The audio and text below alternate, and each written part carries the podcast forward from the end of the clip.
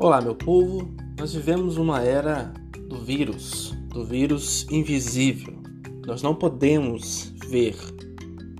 Esse vírus leva o mundo todo a ficar num caos, em âmbito da sociedade, em âmbito religioso, pessoalmente falando, e também mexe com as nossas emoções. Mas é sempre necessário ler os sinais do tempo. Nós percebemos com isso que nós não somos o grande fazedor do mundo, que dominamos tudo. Na verdade, nós experienciamos a nossa fraqueza diante deste mundo. Mas mesmo assim devemos nos preocupar com os outros, pois partilhando o que temos, nós ajudamos o outro também.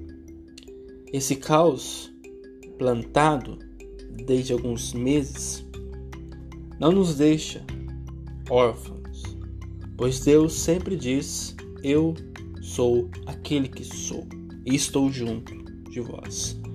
E isso é melhor do que o vírus. Isso se manifesta concretamente, visivelmente, na solidariedade para com os outros.